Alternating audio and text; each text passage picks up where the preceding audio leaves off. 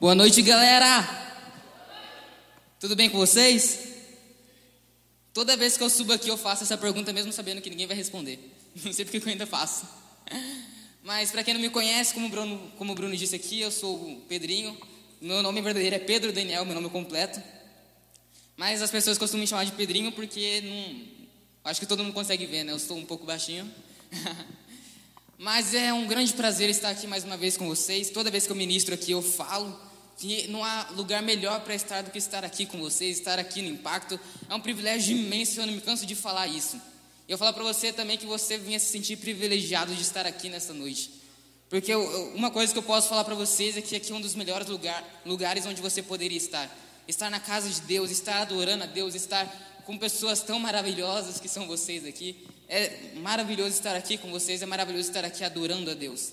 E como vocês viram, o Bruno também disse, nós estamos começando uma nova série chamada Fé Customizada.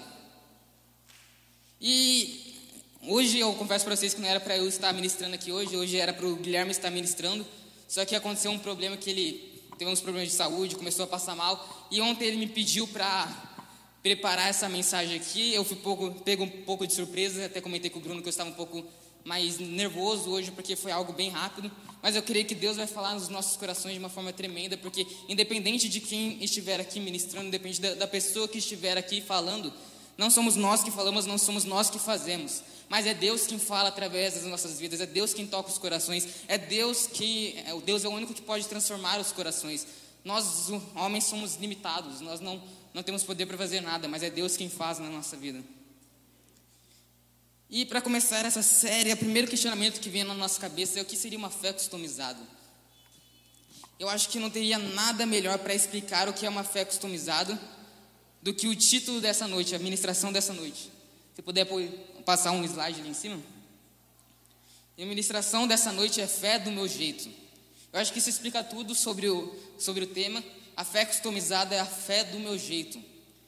A fé é de acordo com aquilo que eu quero. Eu decido como que vai funcionar a minha fé. Eu que decido como vai funcionar a minha espiritualidade. eu que decido como que a, palavra de Deus vai funcionar na minha vida. Sou eu quem decido as coisas dentro da minha vida. E o que, é customizar? O que é customizar algo? Se a gente for parar para pensar, tudo na nossa vida é customizado.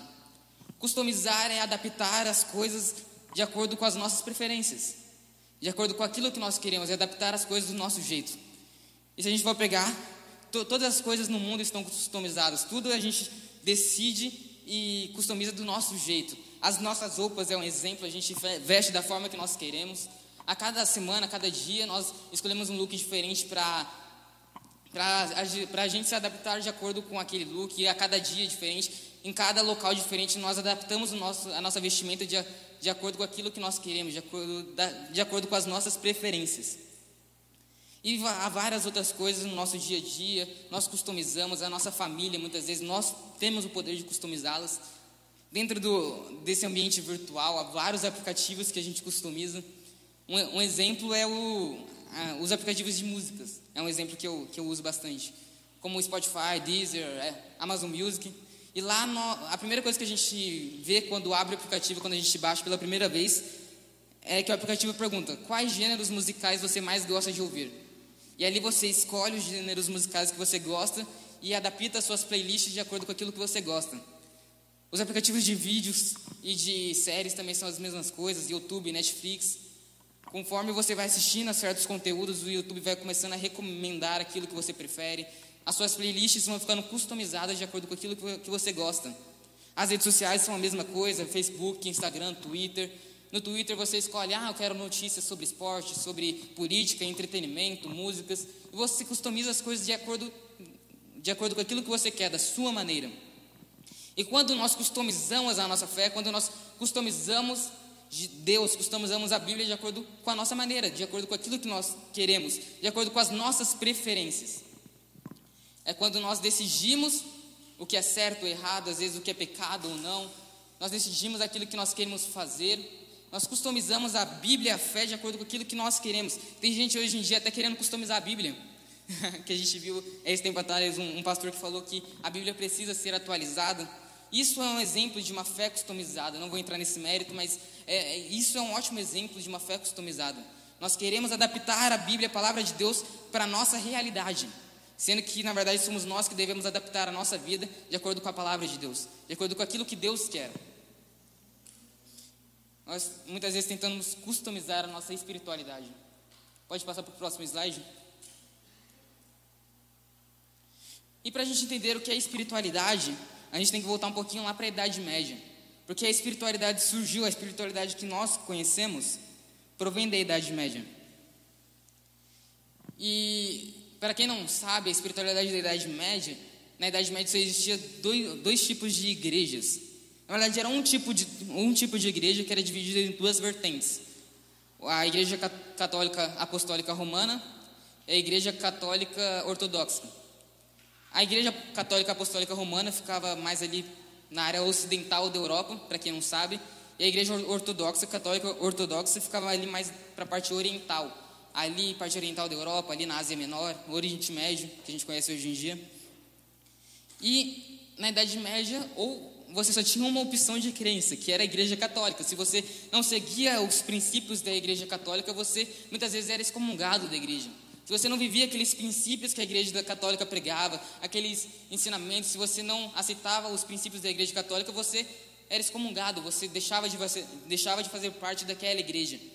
E muitas pessoas até eram perseguidas por não seguirem o que a igreja católica falava. Muitas pessoas, muitas vezes, eram mortas, eram acusadas de bruxaria porque não concordavam com os ensinamentos da igreja católica.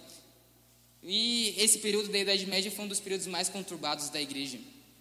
Foi um dos períodos conhecidos como a Idade das Trevas, onde houve grande perseguição àqueles que não adotavam ao sistema da Igreja Católica. E as, as pessoas que serviam a essa igreja serviam por causa do medo, porque elas tinham medo de Deus, medo do julgamento divino. E era algo que era pregado pelas próprias igrejas, que se você não obedecesse aos mandamentos divinos, você seria condenado, julgado, você não teria salvação, você seria condenado. E as pessoas vinham até a igreja, tinham uma espiritualidade movida por medo.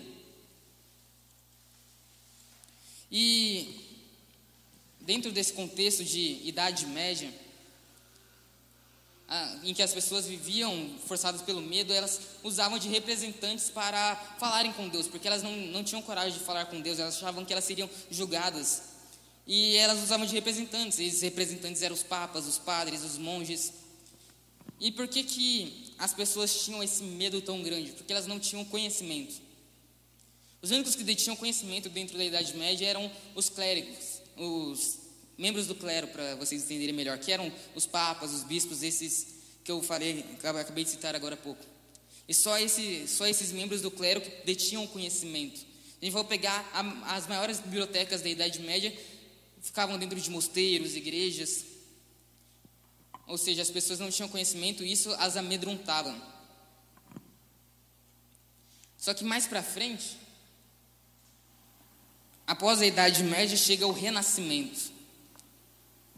Aí começam os movimentos liberais, os movimentos científicos, os movimentos racionais, o, antropocentrismo, o humanismo, acontece a reforma protestante. O homem ganha mais valor. O homem se torna o centro de tudo, o homem se torna o centro das coisas o, o racionalismo impera, o pensamento humano racional impera dentro da sociedade.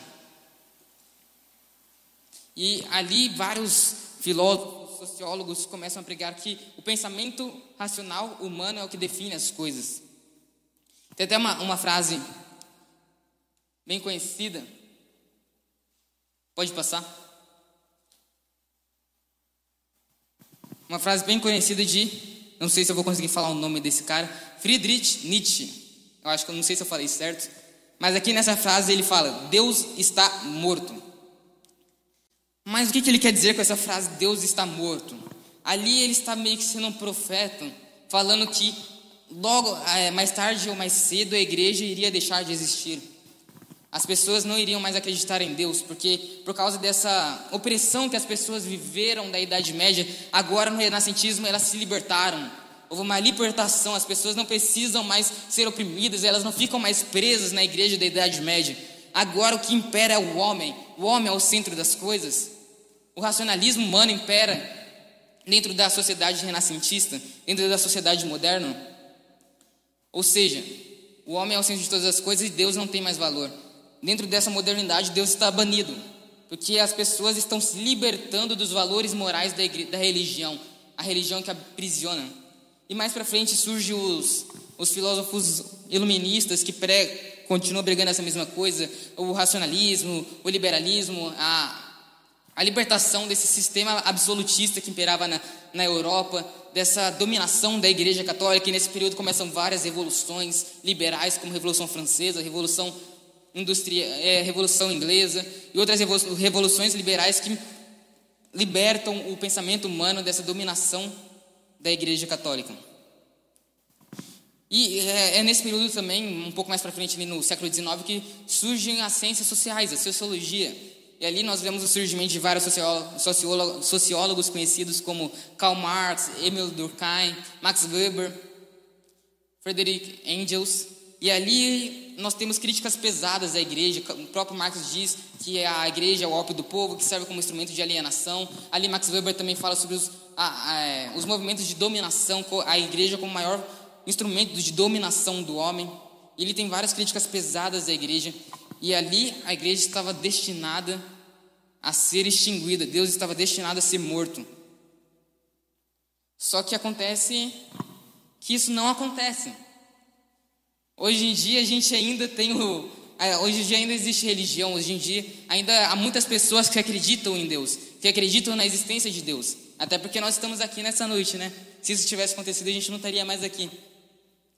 E o que o, o, não vou tentar falar o nome dele, o que aquele cara falou, é, não, não aconteceu, não se tornou realidade. Porque hoje a gente ainda vive, a, a maior parte da sociedade ainda acredita em Deus, ainda é, frequenta religiões diversas. E hoje em dia nós entramos na pós-modernidade. Tem até uma, uma frase, uma brincadeira aqui que. Pode passar para o próximo. Tem até uma brincadeira aqui que o, o, slide, vai, que o, o, slide faz, que é se Deus está, mor Deus está morto, assinado Nietzsche. Nietzsche está morto, assinado Deus. Ou seja, aqui o, o Nietzsche morreu, mas Deus continuou vivo. Ou seja, o que ele falou estava completamente errado. Só que a, a espiritualidade continuou, a religião continuou, só que houve mutações, sofreu uma metamorfose. Ela não continua da mesma forma que era antigamente. Hoje em dia, nós vivemos uma, uma espiritualidade subjetiva, uma espiritualidade em que nós decidimos a forma que nós queremos vivê-la, uma espiritualidade relativa, onde nós decidimos a forma que nós queremos vivê-la, onde tudo é relativo, a Bíblia se tornou relativa, a religião se tornou relativa, onde a Bíblia se tornou relativa. Hoje em dia, muitas pessoas acreditam que podem questionar a Bíblia, podem decidir se a Bíblia está certa ou errada. Quantas pessoas falam, ah, não concordo com, com o que diz na Bíblia, eu não concordo com o que Deus fala aqui na Bíblia, eu não concordo com nada disso. Eu quero viver a minha vida, muitas pessoas querem viver a própria vida delas, mesmo dentro da religião, porque muitas vezes a, esse contato com Deus, essa, esse contato com a religião proporciona alguns sentimentos, proporciona um bem-estar. Muitas pessoas gostam de estar na igreja porque proporciona um bem-estar. É, é, é realmente gostoso mas quando chega no, no, na semana, quando chega no dia a dia, elas começam a re relativizar a Deus. Elas começam a viver da forma que elas querem e ainda acreditam que elas estão certas. Elas ainda acreditam que Deus está com elas. Isso é, é um mal que a gente tem vivido dentro da nossa sociedade. Uma, uma religião relativa, onde a gente decide o que é certo ou errado, onde a gente decide muitas vezes o que é pecado e o que não é. Pode passar por. Não, já está já está certo já.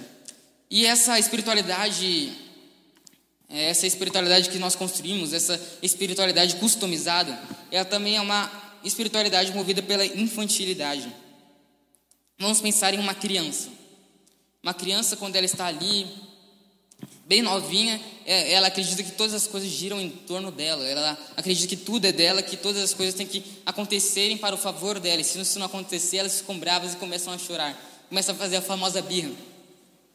E essa espiritualidade customizada é da mesma forma. Se as coisas não acontecem da forma que nós queremos, nós choramos. Nós queremos que Deus se torne um amigo, um camarada, um amigo imaginário para que Ele faça tudo aquilo que nós queremos, da forma que queremos e quando queremos. E se isso não acontece, a gente fica bravo. A gente quer um Jesus camarada ali, ó.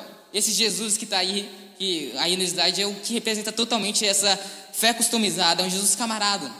A gente não, não quer, a gente acredita que Jesus é o nosso Salvador, mas nós não vemos como um Senhor, mas sim como um amigo, como um paizinho. Ah, paizinho, faz isso para mim, faz aquilo para mim. E quando as coisas não, não correm da forma que nós queremos, nós ficamos bravos e achamos que a culpa é de Deus, de alguma forma. Nós queremos que Deus haja totalmente para realizar aquilo que queremos.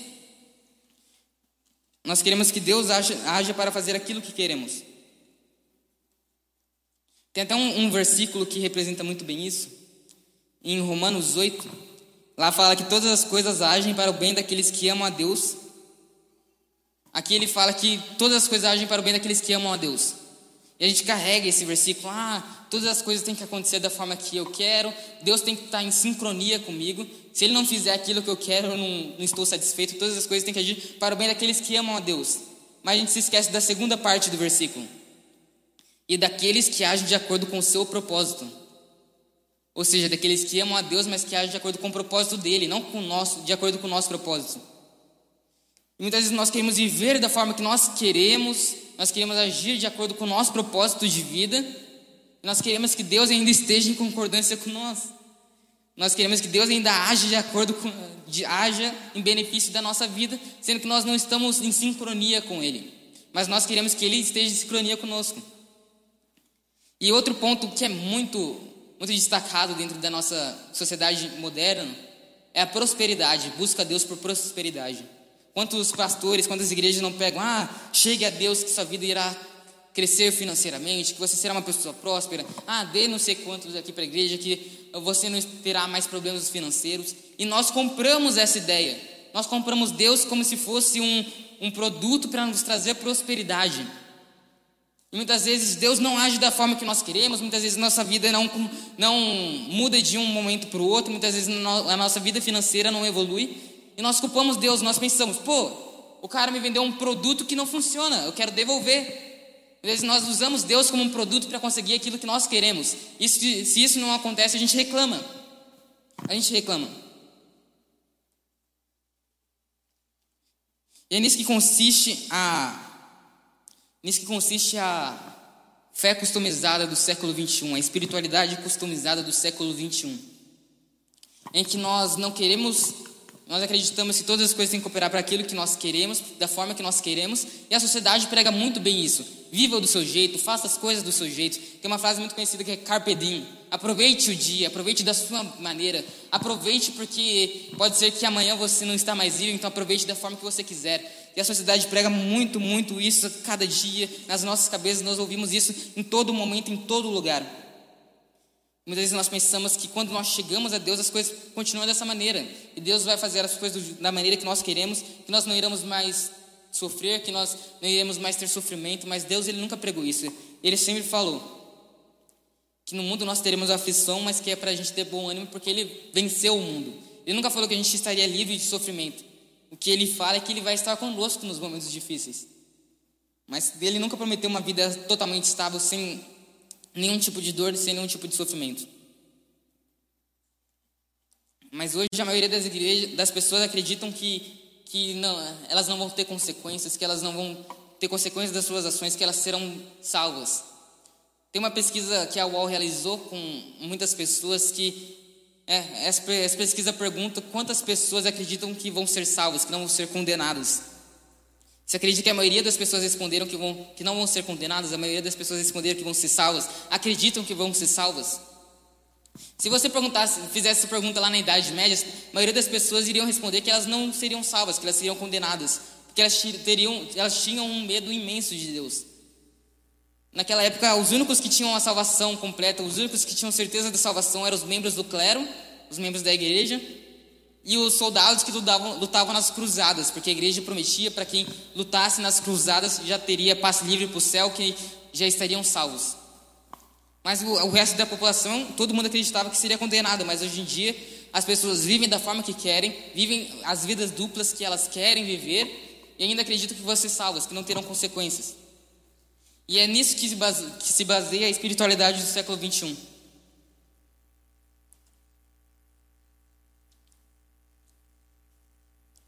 E um, um exemplo muito bom que destaca muito bem isso. É, pode passar para o próximo slide.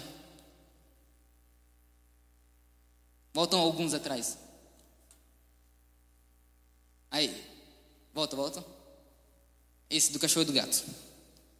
E um, uma, um, um, exemplo que retrata muito bem isso, essa espiritualidade, essa espiritualidade subjetiva, é o exemplo do cachorro e do gato. É, vamos pensar em um cachorro quando ele chega em casa e vê o seu dono. Quando ele, ele chega assim no seu dono, aí ele chega ali todo alegre, com o rabinho balançando, chega até o seu dono, e no pensamento dele ele pensa: Nossa, como eu te amo, você me dá tudo que eu, que eu preciso, você me dá alimento, você me dá carinho, você me dá uma casa, você me dá amor, como eu te amo. Você dá tudo que eu preciso sem eu merecer. Você só pode ser Deus. Nós somos os deuses dos cachorros, porque nós fazemos tudo o que eles querem. Agora vamos para o exemplo do gato. Um gato, quando ele chega no, para o seu dono, ele chega assim, de mansinho, não balança o rabo nem nada. Ele chega no seu dono e pensa: Pô, esse cara ele faz tudo o que eu quero. Esse cara faz tudo o que eu mando. Ele me dá comida. Ele me dá um lar para morar. Ele me dá amor. Ele me dá carinho. Cara, eu só posso ser Deus. Ou seja, quando nós vivemos uma espiritualidade customizada, uma fé customizada, nós somos que nem esses gatos. Nós usamos Deus para fazer aquilo que nós queremos e nós nos tornamos o Deus das nossas vidas. Isso foi algo que foi falado na última série que a gente teve, Vida On Demand. Se você não, não estava aqui, não viu a série, tem no YouTube para vocês que quiserem assistir. Isso retrata muito bem isso. Nós nos tornamos o Deus das nossas vidas e o Deus que é o verdadeiro Deus, nós achamos que é um meio, é um objeto para fazer aquilo que nós queremos, para realizar as nossas vontades. E mas essa fé customizada não foi algo que nós criamos. Não foi algo que o impacto criou, não é, é, é esse estudo que nós fazemos aqui não foi algo que nós criamos, não foi um pastor que criou, mas sim um professor e um filósofo que é o Leandro Carnal. Esse cara é, ele é muito inteligente. Pensa em um cara inteligentíssimo. Que nem eu falei do Mário Sérgio Cortella na, na última vez que eu preguei. Né? Nessa vez eu vou falar do Leandro Carnal. Ele é um cara muito, ele fala com muita excelência. E ele tem uma explanação bíblica perfeita. Ele tem uma explanação bíblica muito, mas muito boa. Só que tem. E foi ele que criou essa, essa série. É, na verdade, não foi essa série. Ele criou um, essa palestra que se chama Fé Customizada. E essa série foi inspirada nessa palestra. Só que tem um, uma, uma coisa sobre esse cara. Ele é ateu. Ele não acredita em Deus. E mesmo assim, ele tem uma das melhores explanações bíblicas que eu já vi. Isso demonstra uma coisa, que muitas, muitas vezes não é só conhecimento que vale. Não é porque nós conhecemos a Bíblia que nós somos discípulos autênticos. Não é porque nós conhecemos a Bíblia que nós somos discípulos de Jesus. E, e, se você for entrar em um dos vídeos que esse cara faz algumas palestras, alguns cafés filosóficos que ele, que ele faz, falando a respeito da Bíblia, você vai nos comentários já tem, só tem gente falando, aleluia, glória a Deus, fui grandemente abençoado, só faltou oração no final. O cara é, é top, eu recomendo muito vocês a verem esse cara. E ele baseia essa série nessa palavra aí, ó, antiquenosis. Mais uma palavra difícil para a gente entender o que é. Que, o que, que seria kenosis? Para a gente entender essa palavra melhor, tem um, tem um versículo que explica muito bem isso. Pode passar para o próximo slide. Esse aí mesmo. Que é Filipenses 2, 5 a 7. Tenham a mesma atitude demonstrada por Cristo Jesus. Embora sendo Deus, não considerou que ser igual a, igual a Deus fosse algo que devesse se apegar em vez, em vez disso, esvaziou-se a si mesmo, assumiu a posição de escravo e nasceu como ser humano. Nós podemos ver uma palavra destacada aí, ó. esvaziou. Ou seja, aquenosis significa esvaziar. É quando nós nos esvaziamos. E aqui o versículo ele, ele retrata muito bem isso, que, e ele fala que Jesus, mesmo sendo Deus, mesmo sendo uma, um, uma divindade, mesmo sendo o criador do universo, mesmo estando com Deus ali no, momento da criação, ele se tornou carne e se esvaziou, se humilhou mais para frente fala que ele se humilhou a ponto de morrer e a morte mais humilhante que existe no mundo, que é a morte de cruz. Ou seja, Jesus ele se esvaziou. E aqui Paulo nos diz para imitarmos essa ação de Jesus. Aqui ele fala: tenha a mesma atitude demonstrada por Cristo Jesus. Ou seja, aqui ele nos, ele nos fala para imitar a Jesus Cristo, para também nos esvaziarmos. Só que aí entra esse ante, essa preposição aqui na palavra, antikenosis. E o que isso quer dizer? Se a kenosis é se esvaziar, a antikenosis é se encher. É quando nós nos enchemos de nós mesmos. Quando nós queremos, quando nós fazemos com que Deus faça tudo de acordo com o que nós queremos para nosso crescimento. Quando nós queremos nos crescer, quando, quando nós queremos que as nossas vontades sejam realizadas, quando nós queremos crescer e não diminuir, e não se esvaziar como Jesus Cristo, como Jesus Cristo fez. E se esvaziar realmente é muito difícil. Porque muitas vezes nós queremos que Deus faça tudo aquilo que a gente quer da forma que nós queremos e nós queremos agir dessa forma. E nós não queremos abrir mão das coisas que nós queremos para nos esvaziar.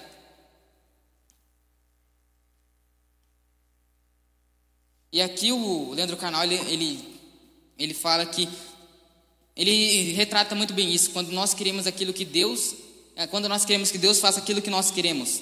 Se eu quero prosperidade, Deus também quer. Se eu quero que meu candidato vença, Deus está ao meu lado. Se eu quero que meus inimigos pereçam, Deus abençoa. Deus sempre quer o que eu quero. Pode passar? Deus nunca me contraria, nunca pensa diferente de mim, nunca realiza o terceiro dos sete pedidos encontrados no Pai Nosso. Seja feita a vossa vontade. Ou seja, essa antiquenosis é quando Deus faz tudo o que nós queremos. Pode passar para o próximo? Essa categoria de Deus mereceria o título de amigo imaginário. Ou seja, ao invés de eu pensar no radicalmente outro, no radicalmente oposto a tudo que existe, eu vou pensar no radicalmente eu, a antiquenosis. Ou seja, quando nós praticamos essa fé customizada, essa antiquenosis, nós transformamos Jesus em um amigo imaginário que faz tudo aquilo que nós queremos sem nenhum filtro bíblico em que ele faz, ele está nos apoiando em tudo que nós fazemos e tudo que nós de toda forma que nós agimos, sem nenhum filtro bíblico, sem nenhum, sem nem questionar nada, sem nem dar alguma, vamos dizer, algum alguma dica, algum alguma lição, alguma coisa, não, ele só concorda de boca calada, ele só faz tudo aquilo que nós queremos, tudo aquilo que nós pedimos. Nisso consiste essa antiquenosis, que é algo que nós vivemos hoje em dia e é algo que exemplifica essa fé customizada. Mas tem um, tem um, uma questão que é essa fé customizada não é de hoje em dia, como tudo que existe no mundo moderno não é somente de não é somente de hoje em dia, não acontece só na nossa atualidade.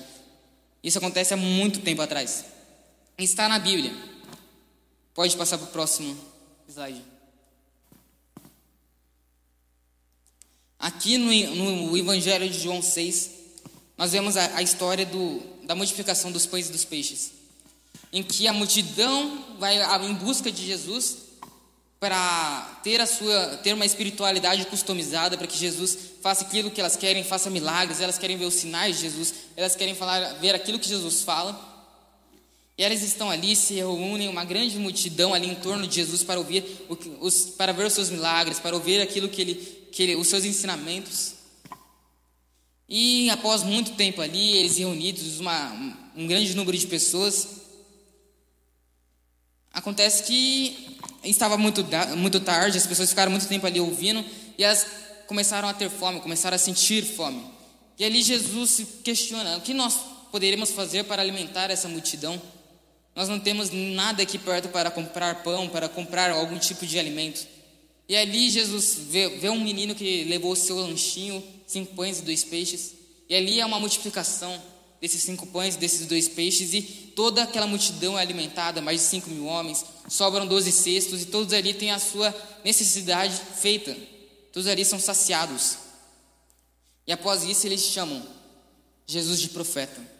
Esse cara é um profeta, ele faz milagres, ele faz maravilhas, ele é um profeta. Só que após isso, após essa, essa multiplicação, após esse grande milagre de Jesus, ele e seus discípulos vão ali para a praia, eles iam atravessar o mar da Galileia. Só que Jesus fala: Vão vocês à frente de mim, eu vou depois. Aí Jesus vai lá e manda, manda os seus discípulos atravessarem o mar da Galileia, que na verdade é um lago que existe ali na, na região de Israel, no Oriente Médio. E os discípulos vão lá, atravessam sozinhos, Jesus fica na praia. E a multidão, ao ver aquela situação, ah, eles vão atravessar o mar, vamos acompanhá-los. E a multidão vai lá e corre também, vai atravessar o mar para encontrar Jesus do outro lado. E ali, voltando para os discípulos, ele ali atravessando o mar, chega a noite e uma grande tempestade acontece. E ali os discípulos ficam atemorizados. Eles ficam com medo. E eles estando ali no barco, eles olham para o mar e eles veem uma pessoa caminhando na direção deles. E ali eles ficam com mais medo ainda e acham que é um fantasma. Ah, só pode ser um fantasma. Até que então eles veem que é Jesus. Na verdade, Jesus fala, né? Jesus fala, né? Não tenha medo, sou eu. E aí eles percebem que é Jesus. E ali acontece aquela história lá de Pedro que também tenta atravessar o mar e tenta andar sobre as águas e acaba se afogando e a história que nós conhecemos, mas eu quero focar quando Jesus e seus discípulos chegam em terra firme, chegam no outro lado.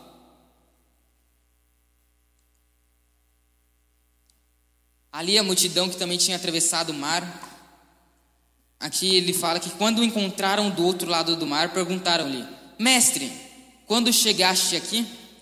Ou seja, a multidão foi lá, atravessou o mar também para encontrar Jesus do outro lado. E quando eles veem Jesus ali, eles perguntam: Mestre, como que você chegou até aqui? Você não tinha ficado na praia? E eles foram lá, a primeira coisa que eles perguntam, a primeira intenção do coração deles é perguntar como que ele atravessou, de que forma milagrosa, de que forma milagrosa ele atravessou o mar de uma forma tão rápida. Ou seja, eles já chegam ali com uma intenção errada, e eles chamam Jesus de mestre, porque eles queriam, como vamos dizer, é eles queriam meio que bajular Jesus para que Jesus revelasse aquilo que ele poderia fazer as coisas que ele poderiam fazer. Mas Jesus ele não ele não se importa com isso, ele não se importa com, com as perguntas que a multidão faz, mas ele vê a intenção errada no coração deles. E ele fala, pode passar para o próximo. E Jesus respondeu: A verdade é que vocês estão me procurando não porque viram os sinais milagrosos, mas porque comeram os pães e ficaram satisfeitos. E aqui Jesus fala para a multidão: Vocês não estão aqui por mim, vocês não estão aqui porque vocês viram sinais milagrosos, mas vocês estão aqui porque vocês querem ter a sua fome saciada. Vocês vieram aqui porque vocês comeram os pães e ficaram satisfeitos, ou seja, eles foram até Jesus porque eles queriam mais. Eles queriam que Jesus suprisse mais ainda os seus desejos, as suas necessidades.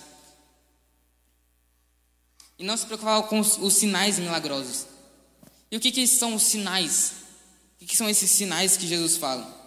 Esses sinais são as, é, é o sinal que Jesus faz para apontar a Deus, para apontar a divindade de Deus, para apontar que ele foi enviado por Deus, que ele foi escolhido por Deus, que ele é o Messias. Vamos continuar a leitura.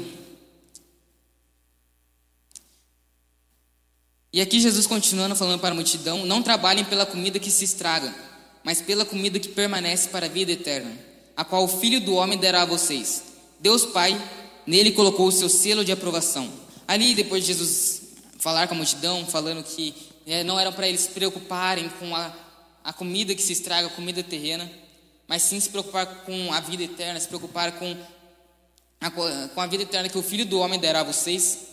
E aqui ele fala que o Pai, Deus, colocou um selo de aprovação no escolhido, no, no próximo que viria. Colocou um, um, selo de aprovação no Filho do Homem. E o que, que é esse selo de aprovação? Como que a gente pode entender esse selo de aprovação?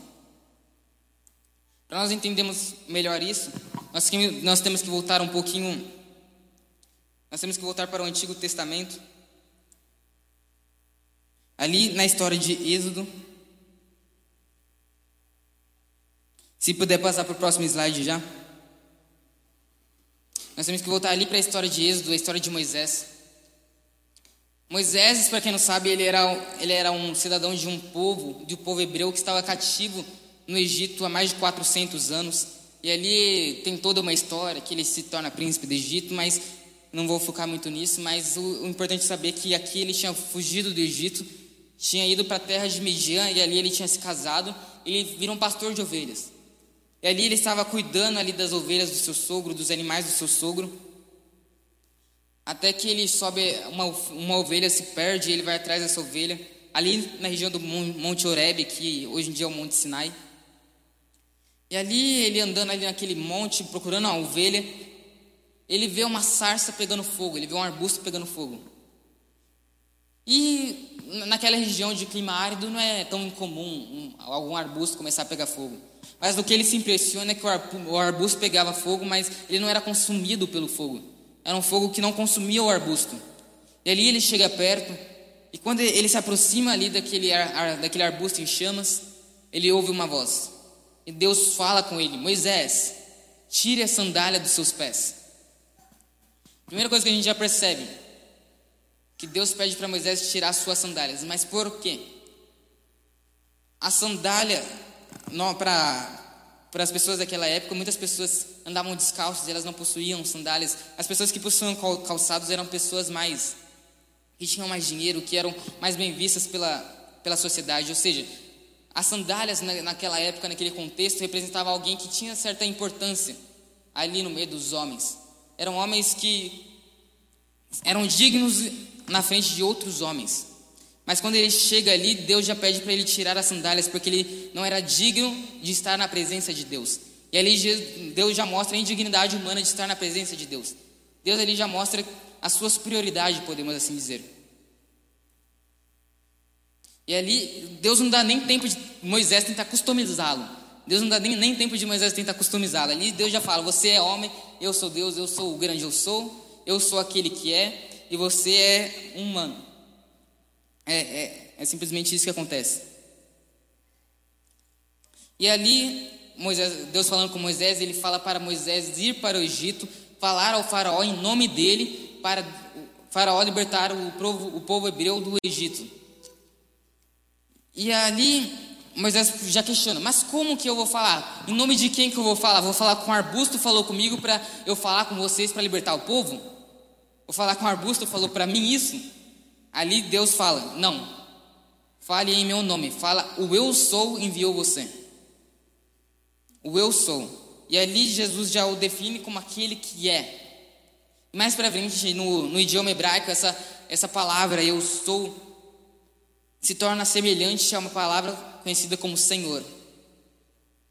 E Senhor, ele, no contexto hebraico, significa eu sou aquele que é. Ou seja, Ali Jesus já, já se define como Senhor, como aquele que é. Mas Moisés ainda questiona: mas como que eu vou falar? Como que eles vão acreditar que aquele que é o eu sou me enviou? Eles vão achar que eu sou louco.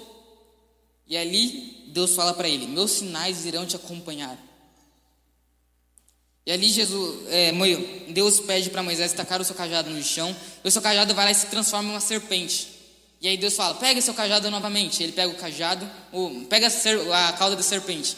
Ele pega a serpente e ela se transforma no seu cajado novamente. Deus fala: enfia sua mão na sua túnica. Ele enfia. Quando ele tira, a sua mão está cheia de lepra. E quando ele coloca a sua mão no casaco de novo e atira, sua mão está sã. E Deus também pede, ah, joga um pouco de água no chão. E quando ele taca a água no chão, a água se transforma em sangue. E ali e ali Deus fala que colocou o seu selo sobre ele, os seus sinais sobre ele, que os sinais que os sinais de Deus iriam mostrar para o povo do Egito que ele era aquele que é, que ele era o eu sou, que ele era Deus. Mais para frente nós vemos isso com as dez pragas do Egito e no final acaba que o povo é liberto. Mas é isso, é isso que é o sinal, o selo de aprovação de Deus. São os sinais, são os sinais milagrosos. Ou seja, os sinais milagrosos não são para, é, para apontar nós como seres milagrosos. Quando, Deus, quando Jesus fala, faz milagres, não é para benefício nosso, mas sim para apontar para Deus, para apontar a superioridade de Deus, para apontar a divindade de Deus. É para isso que servem os sinais e os milagres, para apontar a superioridade de Deus. E tem uma frase de um professor também, que é o Paul, que ele fala que na vida há dois tipos de sentidos. Há dois sentidos. O sentido último e o sentido penúltimo.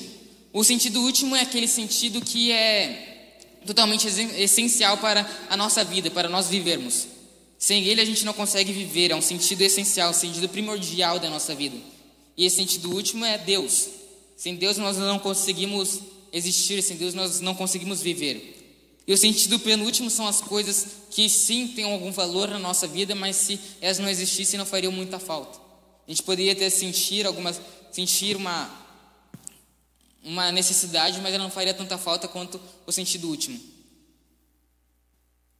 E muitas vezes nós colocamos Deus, Jesus como um sentido penúltimo, como um meio para a gente alcançar determinado fim, como um meio para a gente alcançar aquilo que nós queremos. Um meio para alcançar aquilo que nós queremos. E não é isso que Jesus está falando aqui. Aqui Jesus fala que os sinais foram feitos para apontar para Deus, para apontar aquele que viria. E qual que é a, a, fi, a finalidade desses sinais? Desses sinais que Jesus faz, desses milagres que Jesus realiza. Nós podemos ver durante os, os evangelhos vários sinais que Jesus realiza, vários milagres que Jesus realiza.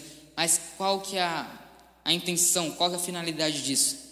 Para apontar a identidade de Jesus, para apontar Jesus como enviado de Deus, para apontar Jesus como Messias, para apontar Jesus como Filho de Deus. Essas são as finalidades dos milagres, não para satisfazer as nossas vontades, não para fazer a vontade da multidão, não para saciar a fome da multidão, mas para que a sua identidade fosse revelada. Pode passar para o último? Esse aí. Afinal, quem é Jesus? Esses sinais mostram isso, revelam isso, servem para revelar a identidade de Cristo Jesus. Pode passar para o próximo. Então perguntaram-lhe: O que precisamos fazer para realizar as obras que Deus requer? E Jesus respondeu: A obra de Deus é esta: crer naquele que ele enviou crer naquele que ele enviou. Ou seja, ali a multidão, após ouvir todas essas coisas que Jesus falou, após Jesus dizer que não é para nós nos preocuparmos com a comida terrena, mas sim nos preocupar em fazer a vontade do Pai. E eles perguntam: qual é a vontade de Pai? Do, qual é a vontade do Pai? O que, que nós devemos fazer para realizar as obras de Deus?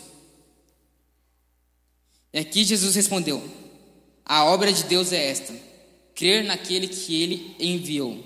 Ou seja, para nós fazermos, para nós fazermos a vontade do Pai, para nós vivermos a vontade do Pai, nós devemos crer naquele que ele enviou, nós devemos crer em Jesus Cristo.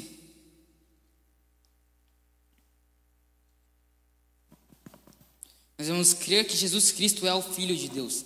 É isso que nós devemos fa fazer para realizar a vontade do Pai. Aí mais para frente, Pode passar para o próximo slide? Então perguntaram-lhe: Que sinal milagroso mostrará para que o vejamos e creiamos em ti? O que farás? Os nossos antepassados comeram maná no deserto. E aqui a gente volta para a história de Moisés. Aqui o povo fala: Ah, qual sinal você dará para mostrar que você é o filho de Deus? No passado, nós recebemos o maná do deserto. Para quem não sabe, o maná era um pão que caía do céu, que Deus enviou para alimentar a multidão após o cativeiro ali no Egito. Durante os 40 anos que o povo hebreu ficou rodando pelo deserto, Deus diariamente alimentava eles com pão que caía do céu. Mas esse pão que caía do céu era um pão que satisfazia a vontade terrena, que satisfazia o nosso corpo carnal. E esse pão aos poucos levava à morte. Era um pão que perecia, assim como aqueles que comiam desse pão, que comiam desse, desse pão, eles também pereceram. A palavra de Deus fala que nenhum, que somente dois, de, duas, dois homens dessa geração que ficou rodando pelo deserto entrou na terra que Deus tinha prometido, que foi Josué e Caleb. O resto tudo morreu no deserto. Ou seja, quando nós buscamos nos alimentar das coisas terrenas, quando nós buscamos as coisas terrenas, buscamos faz, fazer o desejo da nossa carne, o nosso desejo terreno, nosso desejo pelas coisas terrenas, nós estamos nos matando, nós estamos destinados a morrer, porque as coisas terrenas são passageiras. Mas aqui as coisas passam, o pão terreno passa, o pão terreno é perecível. Ou seja, as coisas terrenas elas passam. Bruno falou muito bem disso aqui na pregação que ele trouxe na na, na série Vida On que ele falou sobre os propósitos dos On Demand. Desde nós buscamos propósitos para saciar as nossas vontades, a, a nossa vontade terrena, aquilo que nós queremos, mas isso é passageiro, no fim nós não levamos nada conosco. Nós deixamos todas as coisas, porque as coisas são passageiras, as coisas são perecíveis. Pode passar para o próximo slide. E declarou-lhe Jesus: Diga a verdade, não foi Moisés quem deu a vocês o pão do céu, mas é meu Pai quem dá a vocês o verdadeiro pão do céu. Pois o pão de Deus é aquele que desceu do céu e dá a vida ao mundo. E dá a vida ao mundo. E aqui Jesus ele fala que o verdadeiro pão do céu não é esse maná que, que Deus enviou para satisfazer a vontade, a satisfazer a fome terrena. Mas o verdadeiro pão do céu é aquele que Jesus que Deus envia para nos dar a vida eterna. Aquele que não, não, não, não é finito, não é perecível, é um pão que dá a vida eterna, que gera vida, que não acaba quando nós morremos, mas ele vai além da nossa morte, ele vai além do nosso sepulcro. Ele vai além, ele nos dá vida eterna, a oportunidade de viver eternamente. E ali a, multidão, no, no próximo slide, eles, eles falam: Disseram eles, Senhor, dá-nos sempre desse pão. Então Jesus declarou: Eu sou o pão da vida. Ali Jesus fala: Eu sou esse pão da vida, eu sou esse pão que não perece, eu sou esse pão que não é passageiro, eu sou esse pão que dá vida eterna, eu sou esse pão eterno que dá essa vida eterna. E quando Jesus é, é o sentido último da nossa vida, conforme a gente falando, a gente recebe a vida eterna.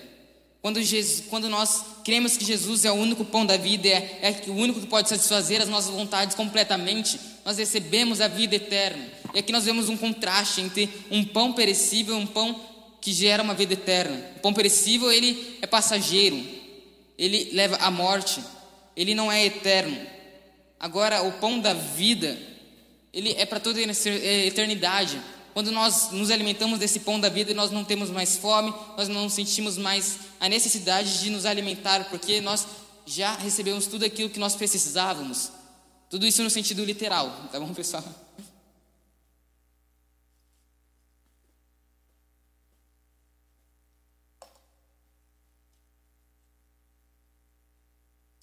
Ou seja, aqui Jesus revela que ele é o pão da vida. Aqui Jesus revela que ele é o enviado de Deus.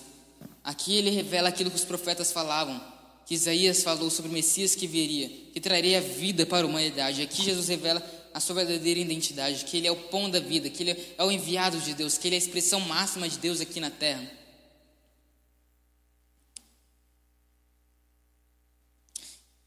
Pode passar? E aqui Jesus fala: Aquele que vem a mim nunca terá fome, aquele que crê em mim nunca terá sede. Mas, como eu disse, vocês me viram, mas ainda não creem. Ou seja, aqui Jesus deixa bem claro: Vocês me veem, vocês veem o que eu faço, vocês viram todos os milagres que eu fiz, mas vocês ainda não creem. Ou seja, para nós recebermos esse pão, para nós recebermos essa vida eterna, para nós recebermos essa salvação eterna, para nós recebermos essa vida que só Jesus pode nos oferecer, nós precisamos crer. E essa palavra nessa noite é um convite para isso, é um convite para crer, para deixar de viver essa fé customizada, baseada naquilo que Jesus pode fazer por nós, mas sim crer que Ele pode nos dar a vida eterna e crer que Ele sabe o que é bom para as nossas vidas e crer que Ele sabe o que é bom para a gente, não simplesmente aquilo que a gente quer, a custo de todas as coisas, as coisas do nosso jeito, não. Mas Ele nos leva, nos faz um convite para crer nele, para nós recebermos a vida eterna.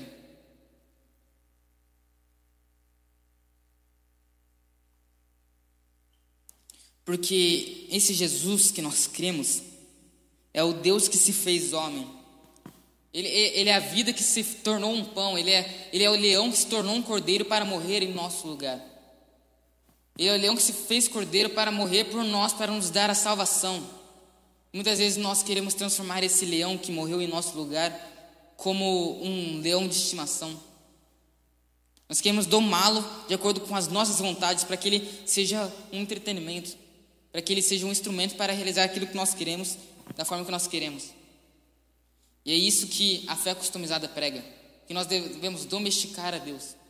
Que nós devemos domesticar a Jesus para que ele faça as coisas da forma que nós queremos, só que ele não é domesticável. Nós muitas vezes pensamos que ele é, mas ele não é.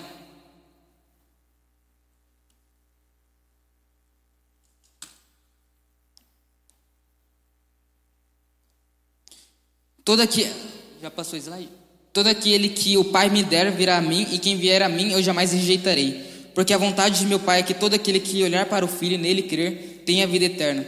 Eu ressuscitarei no último dia. Aqui Jesus novamente reafirma essa esperança que nós iremos ter nele, que nós não morreremos eternamente, mas que nós teremos a vida eterna quando nós passamos a crer nele. Pode passar para o próximo. Pois a minha carne é verdadeira comida e o meu sangue é verdadeira bebida. Todo aquele que come da minha carne e bebe do meu sangue permanece em mim e eu nele. Aqui Jesus não está pregando canibalismo. Aqui Jesus está usando de uma simbologia. O que, que a carne e o sangue representam? Para nós humanos, a carne e o sangue representam a vida. Quando o nosso coração pulsa, quando o nosso sangue escorre pelas nossas veias, nós sabemos que nós estamos vivos, nós sentimos que nós estamos vivos. Ou seja, a carne e o sangue representam a vida. E aqui Jesus ele nos promete vida para aquele que se alimentar dele, para aquele que se, alimentar da sua vida, para aquele que se alimentar do pão da vida terá vida, como a gente tem, dito, tem falado. Pode passar para o próximo? Daquela hora em diante, muitos dos seus discípulos voltaram atrás e deixaram de segui-lo. E o que a gente percebe aqui após esse discurso duro de Jesus? Que muitos retrocederam, que muitos voltaram atrás. Muitos não não se sentiram confortáveis em viver essa vida de essa vida de entrega a Deus, essa vida de entrega a Jesus, eles não quiseram abrir mão das coisas que eles queriam, não quiseram abrir mão das suas vontades para entregar a sua vida a Jesus Cristo, e eles voltaram atrás. E uma coisa interessante que fala aqui é que muitos dos seus discípulos voltaram atrás. Aqui não é a multidão voltou atrás. Aqui é discípulos, pessoas que viviam com ele diariamente, que comiam com ele, que sentavam com ele, conversavam com ele. Muitos dos seus discípulos voltaram atrás. Eles não quiseram, eles não aguentaram viver essa, eles não, não aguentaram viver essa vida que Jesus pregava, essa vida de rendição a Ele. Eles não queriam deixar as suas vontades de lado para viver essa vida de rendição a Jesus Cristo. Muitos voltaram atrás. E uma pergunta que eu faço para você nessa noite: que ação você vai tomar diante de um Deus que não vive para realizar as suas vontades? Que ação você vai tomar diante de um Deus que não realiza aquilo que você quer? É uma pergunta que fica para a gente nessa noite. E no próximo versículo nós conseguimos ver a resposta dos discípulos. Pode passar. E Jesus perguntou aos doze: Vocês também não querem ir? Simão Pedro lhe respondeu: Senhor, para, que, para quem iremos? Se só tu tens as palavras de vida eterna, nós cremos e sabemos que és o Santo de Deus. Aqui, eu acredito que no pensamento de Jesus, ele pensou: não poderia ter resposta mais perfeita, não poderia ter melhor resposta do que essa que Pedro deu, porque aqui a primeira coisa que a gente percebe é que ele chamou Jesus de Senhor. Diferente dos discípulos que falavam, mestre, profeta, ah, no mesmo dia eles quiseram fazer com que Jesus fosse um rei. Não, aqui Pedro já chega chamando ele de Senhor, chamando aquele que é o, aquele que, aquele que é o eu sou. Aqui Pedro já chega chamando ele de Senhor. E ele fala: "Nós cremos que és o santo de Deus". Ou seja, aqui nós vemos novamente a importância do crer. E não do acreditar. Muitas vezes nós confundimos crer com acreditar. Às vezes nós pensamos, ah, eu acredito em Jesus Cristo, eu acredito nas coisas que ele faz, eu acredito que ele é um profeta, que ele foi um mestre, que ele foi um cara muito. que ele foi um, um Jesus histórico. Muitas vezes nós acreditamos realmente que Jesus existe, mas nós não cremos, porque quando nós só acreditamos, nós tentamos moldar Deus de acordo com as nossas expectativas. Quando nós acreditamos em algo, nós botamos a nossa expectativa diante desse algo. Só que Jesus ele não existe para satisfazer as nossas expectativas. Mas quando nós cremos, nós moldamos a nossa vida de acordo com aquilo que Jesus Cristo é. Nós mudamos a nossa vida para nos encaixar dentro dessa história que se chama Evangelho, dentro dessa história que se chama Deus, dentro dessa história que se chama Jesus Cristo. Ou seja, nessa noite, Deus está te fazendo um, um, convite para crer, um convite para não só para acreditar, mas sim para crer. Pode vou colocar o slide de novo? No próximo slide. Não sei se está aí. Mas aqui no convite para crer é destacado três coisas que, que acontecem quando nós cremos em, em Jesus realmente. Nós temos uma transformação de vida. Deus ele não nos chama somente para vivermos, sentirmos Ele, termos um, uma experiência com Ele, mas Ele gera transformação. Ele transforma o nosso caráter, Ele transforma a nossa vida quando nós realmente cremos e deixamos de viver essa vida baseada naquilo que eu quero. Quando eu começo a crer realmente nele, acreditar que Ele é o pão da vida, que Ele decide as coisas por mim, nós temos uma transformação de vida, uma transformação de caráter. Nós nos tornamos pessoas mais maduras, não mais filhos mimados que querem que Deus faça aquilo que nós queremos, mas sim pessoas mais maduras gera descanso. Quando nós cremos em Deus, quando nós cremos em Jesus Cristo, nós temos descanso. Porque nós não nos concentramos mais em resolver nossos problemas terrenos, mas nós descansamos que Ele está no controle de todas as coisas e que Ele fará aquilo que é melhor para nós. E nós paramos de tentar lutar com Deus para que Ele faça aquilo que nós queremos e nós simplesmente descansamos nele e confiamos que Ele fará aquilo que é melhor para as nossas vidas. E o último ponto que que Deus, que também gera no nosso coração quando nós cremos em Jesus Cristo, quando nós cremos nesse Deus, é confiança. Quando nós cremos em Jesus, não só acreditamos, quando nós cremos, nós temos confiança. Um ótimo exemplo disso, uma historinha bem breve que eu vou contar aqui, tem que correr um pouco porque eu já demorei um pouco. Mas é. Uma, uma ótima história para exemplificar isso é um, um homem que ele estava ali numa cidade, ele era um homem que trabalhava num circo e ele era especialista em atravessar a, a corda das bambas, aquela corda que você coloca ali em duas hastes assim e o cara atravessa. E ali esse cara pegou uma corda e amarrou entre dois prédios. E ali ele chamou um, a atenção de muita gente, de um grande número de pessoas, e ele perguntou assim: Quem acredita que eu consigo atravessar essa corda? Todo mundo falou: Eu acredito, vamos, vai, eu acredito, eu acredito que você consegue atravessar essa corda. E o cara vai lá e atravessa. Aí ele pergunta: Quem acredita que eu consigo atravessar essa corda de bicicleta? Aí todo mundo fala: Eu acredito, atravessa, vamos lá. Aí o cara vai lá, pega a bicicleta e atravessa a corda de bicicleta.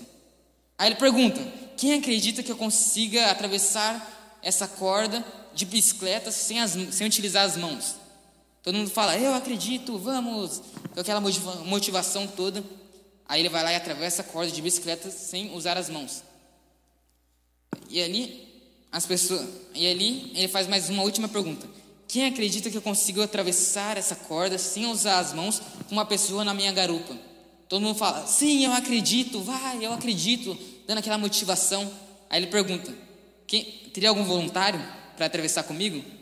Ninguém responde. Porque quando nós simplesmente somente acreditamos em Jesus, nós não temos uma confiança. Nós não temos confiança nele, nós não temos confiança de que ele fará o melhor para as nossas vidas. Mas quando nós cremos, nós temos uma, uma verdadeira confiança. E agora, para encerrar, vou fazer três perguntas para a gente refletir. Se a Esther já quiser ir subindo aqui para cantar uma música agora no final, para fazer um dedilhado. E são três perguntas que eu quero fazer aqui para vocês. Qual tipo de pão que vocês têm buscado? Que tipo de coisas você tem buscado? Um pão terreno que sacia nossa, nossa fome momentaneamente, que sacia nossa fome terrena, nossa fome carnal, que realiza, realiza os nossos desejos, que realiza as nossas vontades, que vive para realizar aquilo que nós queremos, o pão da vida que dá a vida eterna, que dá muito além daquilo que nós precisamos, daquilo que nós merecemos, daquilo que nós somos dignos. Ele nos, nos dá a vida e a vida eterna. Nós vamos pensar nessa noite de que forma que nós estamos vivendo, buscando que Deus, que Jesus realize os nossos desejos, que seja um objeto, algo para realizar os nossos desejos, ou acreditamos que Ele é um que Ele é o enviado de Deus, o escolhido de Deus para nos trazer a vida eterna, para nos dar a vida. E outra pergunta aqui, a segunda pergunta que enfatiza isso que a gente falou agora no final é: você acredita o quê? Ou você crê em Jesus?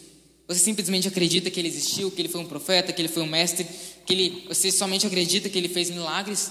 Ou você realmente crê nele? Crê que ele é o único suficiente salvador da sua vida? Crê que ele é o único que pode suprir todas as suas necessidades, mesmo sem você merecer? Crê que ele é aquele que o único que pode te dar a vida eterna, que você não consegue vida em nenhum outro lugar. E qual a sua reação diante disso que a gente falou nessa noite? Qual a reação diante disso que Jesus falou aos nossos corações nessa noite? Nós vamos fazer que nem a multidão, que nem alguns discípulos que retrocederam, que não aguentaram ter a, não ter a sua vontade realizada, que não, aguentaram não ter a, os seus desejos realizados e retrocederam, foram embora? Ou nós escolhemos crer em Jesus Cristo e confiar nele e viver uma vida em que Ele está no controle, que Ele está no controle de todas as nossas ações, em viver uma vida em que nós recebemos uma verdadeira vida eterna, algo eterno, não algo momentâneo. É para isso que Jesus nos chama nessa noite. Se vocês quiserem ficar de pé para a gente estar tá orando para encerrar. Nós vamos refletir nessa noite que nós vamos ter esse pensamento de que forma que nós estamos vivendo. Será que nós estamos vivendo vidas duplas? Será que nós estamos vivendo vidas que são somente para saciar as nossas vontades, saciar o nosso ego, como a sociedade prega? Viva do seu jeito, viva da sua maneira, viva da sua forma, viva de acordo com aquilo que te satisfaz. Faça as coisas sem pensar. Faça as coisas que te derem vontade, que Deus não vai se preocupar com isso. Muitas pessoas falam isso. Deus não vai se preocupar se eu fizer algo aqui, se eu for numa festa, beber um pouquinho aqui. Deus não vai se preocupar. Tem até um, um versículo que a gente usa bastante. Não vos embriagueis com vinhos, mas sim com o Espírito Santo. E ali a gente fala, ah, Deus fala para a gente não se embriagar, não quer dizer que a gente não pode beber. A gente ainda manipula a palavra de Deus para. É, a gente manipula a palavra de Deus para defender aquilo, para defender o nosso erro muitas vezes. Será que nós temos feito isso? Será que nós estamos levando as coisas como se não tivessem consequências, como se Deus não se preocupasse com isso? Será que nós estamos fazendo as coisas da forma que nós queremos, de acordo com as nossas vontades, sem, sem pensar naquilo que Deus pensa sobre isso, naquilo que Deus realmente pensa sobre isso?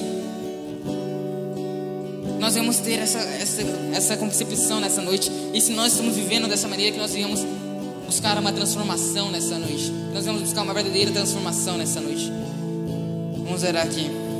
Senhor, meu Deus, meu Pai, muito obrigado por mais essa noite aqui. Senhor, Deus, muito obrigado por mais um culto maravilhoso de impacto que o Senhor realizou, que nós realizamos nessa noite. Muito obrigado pela tua presença que se fez presente aqui neste lugar, através do louvor, através da palavra que também tocou muito o meu coração, Pai.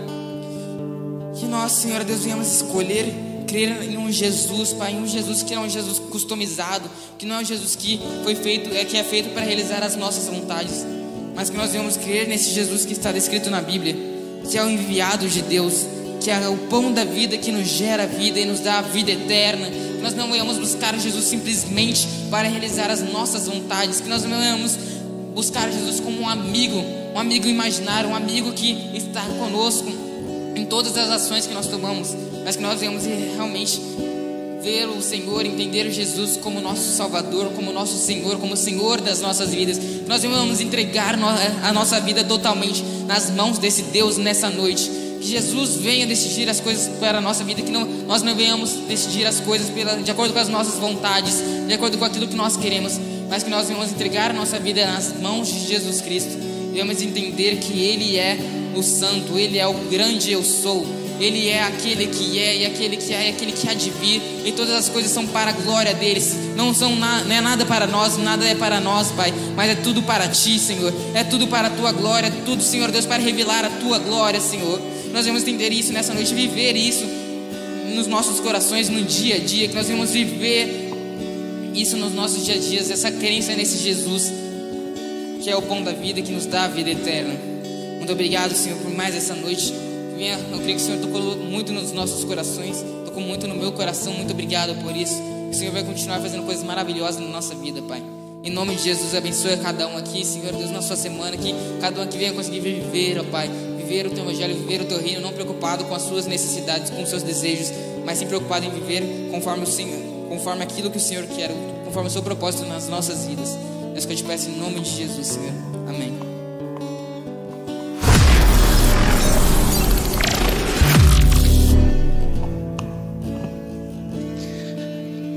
Amém, gente. Ei, você.